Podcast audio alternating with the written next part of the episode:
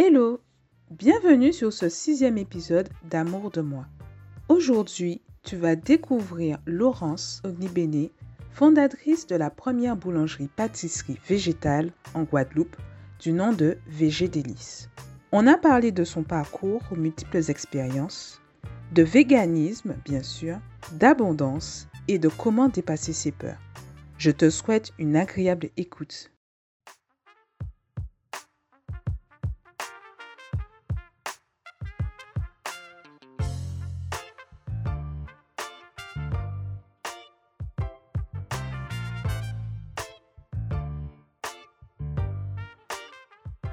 Bonjour Laurence.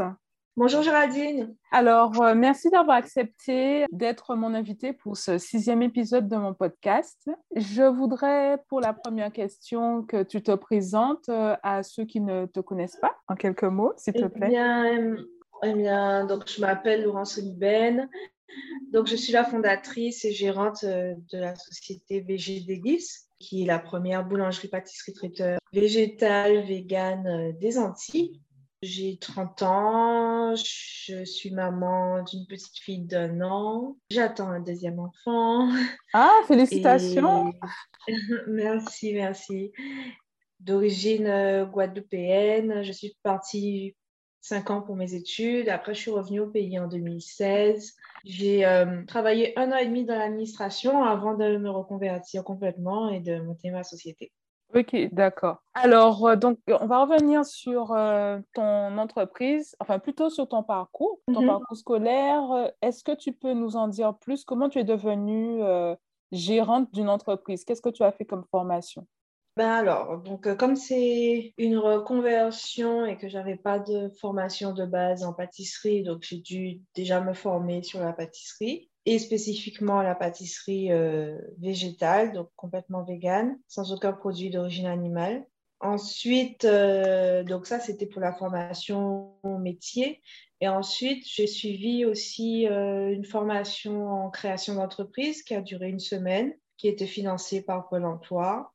Et je crois que, que c'est tout. Après, il y, y a eu les stages aussi que j'ai effectués en pâtisserie. Mais au niveau euh, entrepreneuriat, euh, création d'entreprise, c'était juste euh, une semaine. D'accord. Donc en fait, euh, oui, comment devenir gérant d'une société?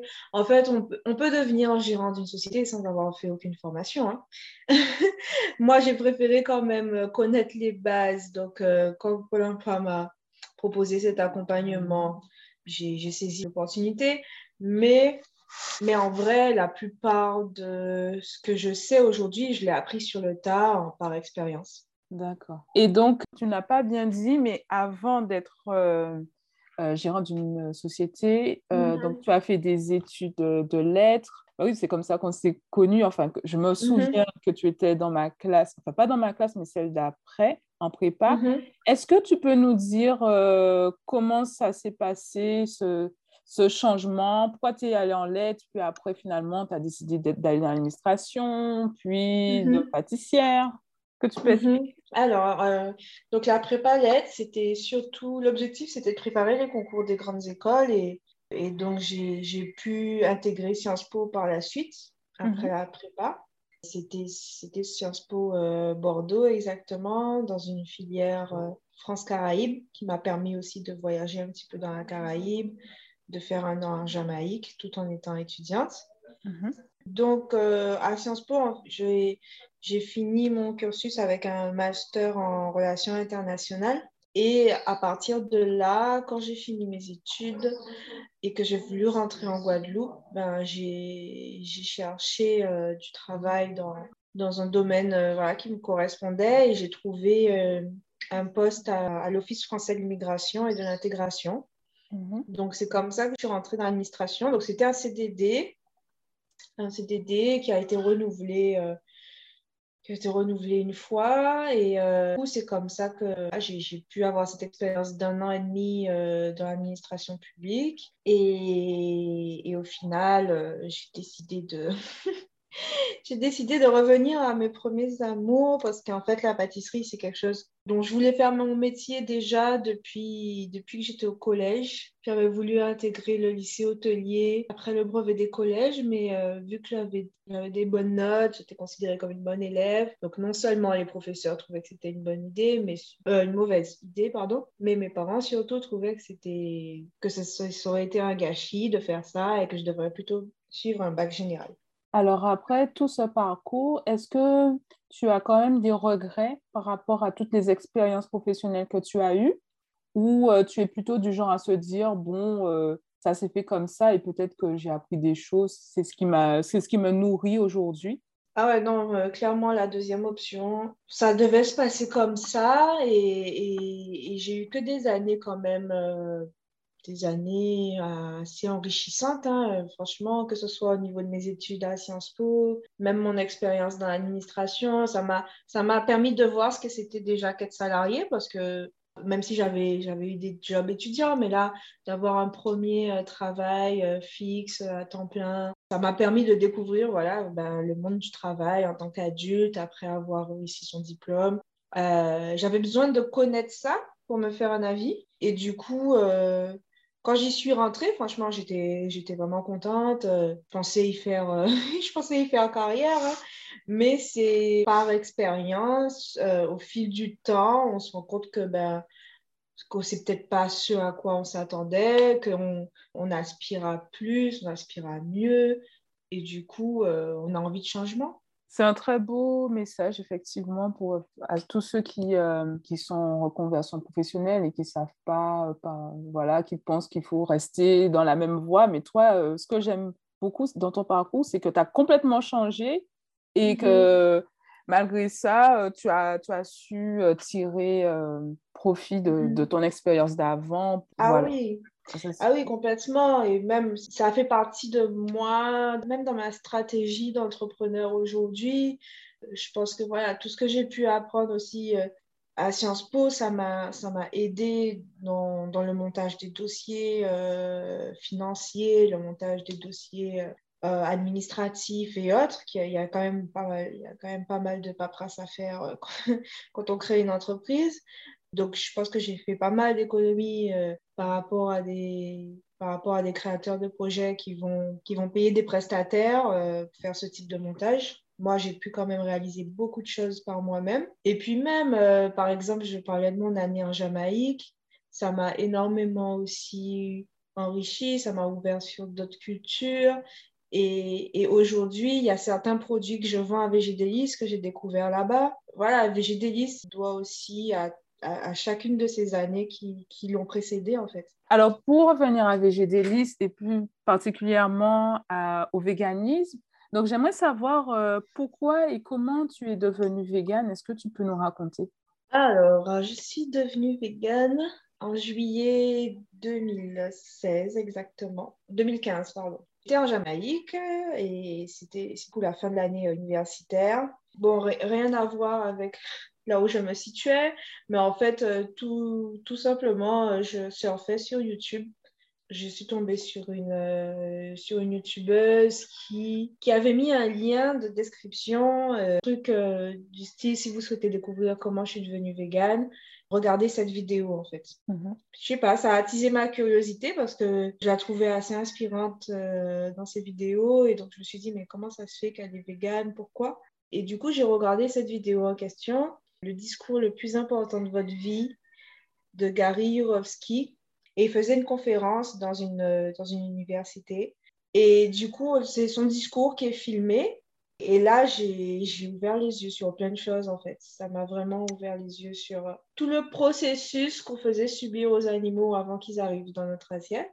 Et voilà, j'ai vraiment été assez bouleversée, assez ouais, ça, m'a renvoyé en fait euh, au fait que j'étais, j'étais, j'étais acteur de, j'étais, oui, je, participais à ce système que je trouvais assez cruel.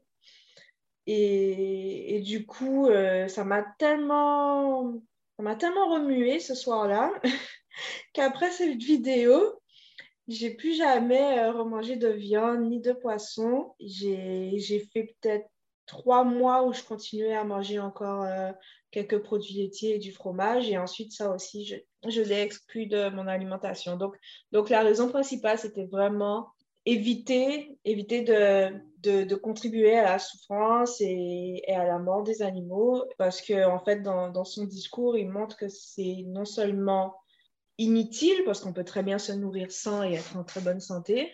Il montre que c'est n'est pas quelque chose on dit souvent c'est naturel, que l'être humain a toujours fait comme ça, mais en fait, ça n'a rien de naturel, c'est plus culturel parce que quand on regarde même notre anatomie, elle est beaucoup plus proche d'un herbivore que d'un carnivore. Donc, c'est beaucoup plus culturel, c'est-à-dire que c'est des traditions qui se perpétuent et les gens ne se posent pas vraiment de questions sur pourquoi ils se mangent de la viande.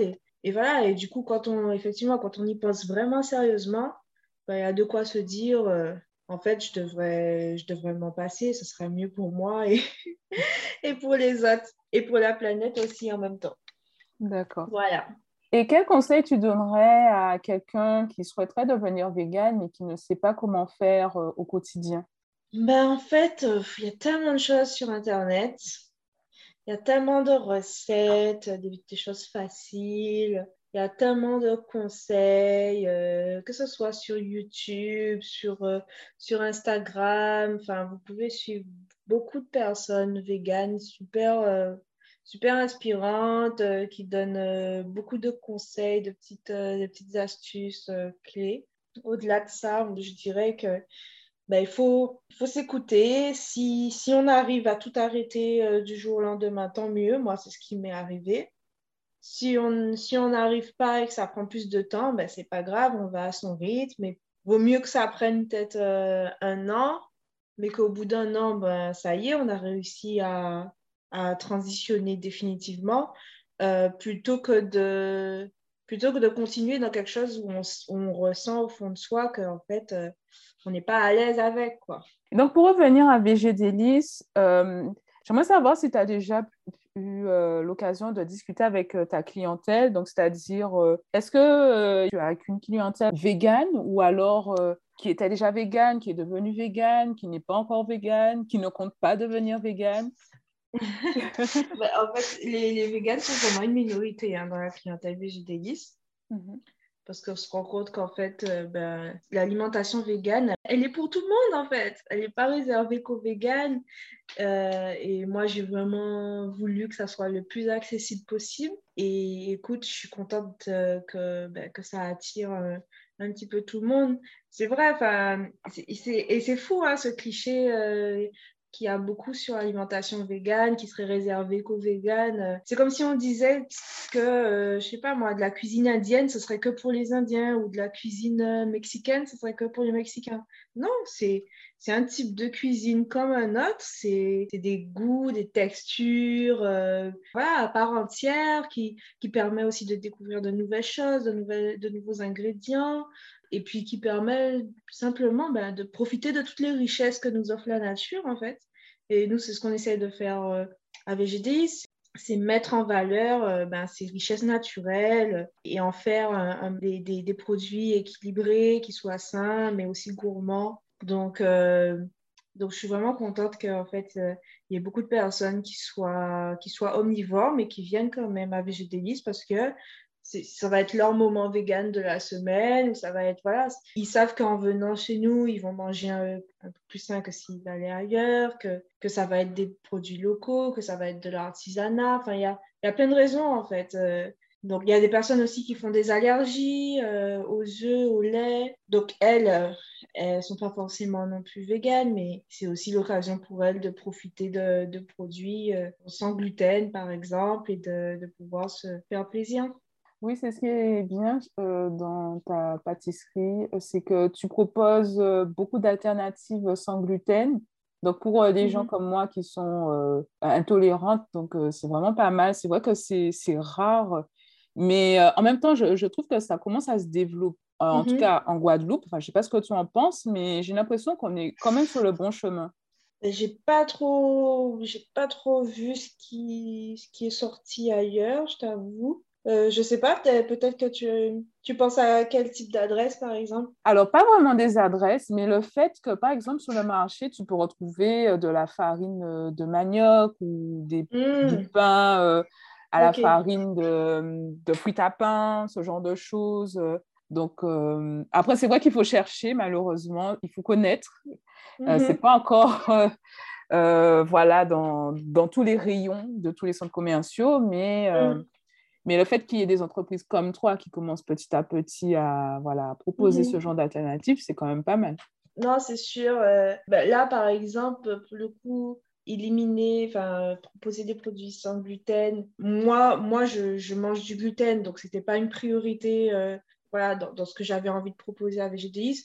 Mais ayant vu quand même que pendant mes stages euh, en pâtisserie, j'ai fait un stage dans une pâtisserie à Nice et, c'était non seulement uniquement vegan, mais aussi tout sans gluten en fait. Ça m'a fait découvrir le sans gluten et je me suis dit, mais, euh, mais oui, euh, c'est vrai qu'il y a des gens qui, qui, sont intolérants, qui ont des allergies et qui ont, qui ont envie aussi voilà, d'avoir accès à, à, de bons produits.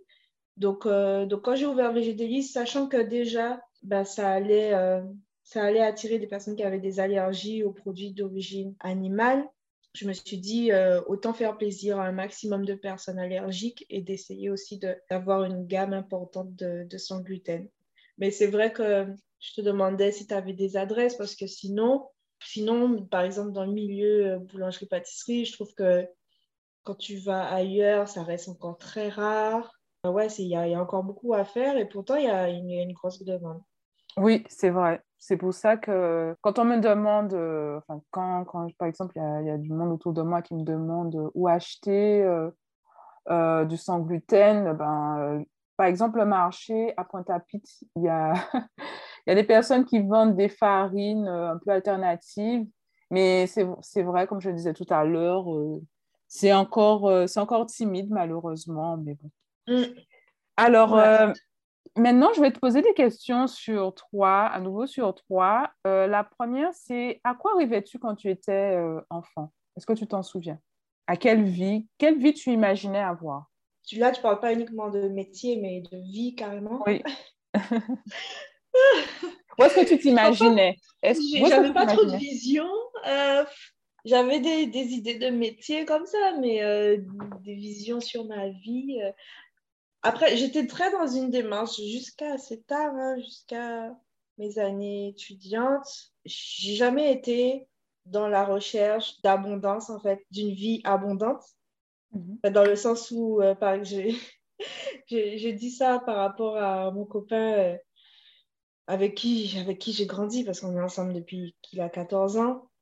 Lui, il a toujours voulu l'abondance, en fait. Il voulait, euh, voilà, il voulait gagner super bien sa vie. Depuis, et depuis, voilà, depuis qu'il est ado, il parle comme ça, en fait. Euh, euh, gagner un max d'argent, gagner pour pouvoir s'offrir plein de choses, euh, avoir un style de vie dans l'abondance et tout. Moi, j'étais plus qu'à l'opposé, en fait. Moi, j'étais plus là en mode, mais non, mais on n'a pas besoin de beaucoup pour être heureux. donc, moi, j'étais plus minimaliste, en fait, dans ce sens-là, où je me disais, mais en fait, euh, voilà, si, si j'arrive à trouver un boulot, à me stabiliser, à gagner 2000 euros par mois, avoir un petit chez moi, euh, ma famille, ben, ça, je serais heureuse, tu vois. Mhm. Donc, c'est plus comme ça que je le voyais. Après, j'avoue, j'avoue que maintenant, j'ai plus penché aussi vers, euh, vers, vers des rêves d'abondance comme lui. Quoi. Et est-ce que tu te dirais aujourd'hui que tu es fière de toi? Ah oui, oui, oui, je suis fière. oui, oui, je suis très fière de moi. Euh, ouais, avoir eu le courage de, de, changer, de suivre mon instinct, malgré tout ce qu'on pouvait me dire euh, autour, dans même dans ma famille, mes parents. Euh. voilà, j'ai foncé, j'ai j'ai pris, j'ai pris énormément de confiance en moi, euh, justement, en, relevant ces défis-là. Mmh et, et, ça, c'est une grande fierté parce que parce qu'effectivement, la Laurence d'avant VG c'était une personne beaucoup plus réservée, assez timide, qui avait pas mal peur du jugement des autres et du coup qui, qui s'auto-censurait quoi. Je n'arrivais pas à m'exprimer forcément de manière libre même avec des gens que je connais en fait. J'avais toujours une espèce de boule au ventre quand j'étais avec d'autres personnes. Enfin c'était quand même euh, ouais je, pense que j'avais un complexe Et le fait de m'être lancée dans l'entrepreneuriat, j'ai tellement grandi, j'ai tellement appris, j'ai tellement été obligée d'aller au-delà de mes peurs, de sortir de ma zone de confort qu'aujourd'hui, mais je me sens mais tellement plus libre. Tu vois, par exemple, faire un podcast comme ça, mais il y a trois ans, ça m'aurait effrayée, mais complètement effrayée. Aujourd'hui, euh, voilà, je, le fais avec plaisir, je, je rigole, je m'amuse en fait. La vie est devenue beaucoup plus amusante et ça, j'adore. Et quel conseil donnerais-tu à quelqu'un qui justement voudrait avoir une vie amusante euh, comme la tienne? Comment suivre euh, ses rêves ah, euh, les conseils, c'est vraiment pas se laisser arrêter par ses peurs, par les peurs des autres, mais, mais aussi par ses peurs qui sont encore plus prégnante, on va dire, mais vraiment, et au contraire, se dire que quand on a peur de quelque chose, on a envie d'y aller, mais on a, on a peur, en fait, c'est un bon stress. Ça veut dire que quand on va réussir ce défi-là, ben, on, va, on va gagner en, en sûreté, en confiance, et on, on, va se sentir différent, on va se sentir grandi. Donc, il faut y aller, il faut, il faut se lancer, il faut euh, n'importe quoi qui peut être utile. Moi, je sais que j'ai fait du théâtre, par exemple, ça m'a beaucoup aidé à prendre un petit peu d'assurance. Faites des choses qui peuvent vous aider à dépasser vos peurs. Faites-vous peut-être, euh, lisez des livres de développement personnel aussi, ça c'est hyper important. Voilà, allez chercher ce type de ressources, des ressources qui vous font travailler sur vous et donnez toujours le meilleur et puis l'univers fera le reste. Super, merci. Alors, j'ai juste une dernière question rituelle que je pose à tous euh, mes invités. C'est est-ce que tu mhm. pourrais nous donner trois lieux favoris en Guadeloupe à conseiller à des personnes qui n'ont jamais visité la Guadeloupe? Ah, des personnes qui n'ont jamais visité. Euh, Ou même à des Guadeloupéens qui ne sortent jamais. Hein. Ouais. Mhm. Bon, alors, euh, j'adore Vieux-Fort pour le côté le côté sauvage en fait du lieu, euh, le phare de Vieux-Fort. Mhm. Et en plus, euh, je ne sais pas si tu es au courant, mais c'est l'endroit où se croisent la mer des Caraïbes et, euh, et l'océan Atlantique. Ah non, je ne savais pas. En fait, quand tu regardes la mer, à droite, c'est la mer des Caraïbes, elle est hyper calme, elle est lisse, elle est, elle est huileuse en fait. Mhm. Et à gauche, c'est hyper agité, c'est mouvementé, et, et de ce côté-là, c'est l'océan. Et c'est super. Euh, et, tu vois vraiment la ligne, ouais, la ligne où les deux fusionnent, c'est assez fou. Après, euh, à, une époque, j'aimais beaucoup aussi euh, le bain des amours à Gourbert. Surtout, ah ouais, surtout y aller le soir au clair de lune et tout, c'est super sympa. Et ensuite, je, je crois que ma plage préférée jusqu'à maintenant, c'est la Caravelle à Sainte-Anne. J'aime beaucoup cette plage. Ok, très bien. Merci beaucoup, Laurence, euh, euh, pour cette interview, d'avoir accepté. C'était très intéressant. Et euh, je te dis à bientôt. Ça marche. Merci à tout le monde. bye bye. Bye bye. Merci d'avoir écouté cet épisode je t'invite à m'envoyer un message sur ma page Instagram Coaching Hibiscus Style pour me donner tes impressions. Et surtout, n'hésite pas à partager le podcast autour de toi. On se retrouve très bientôt pour un nouvel épisode.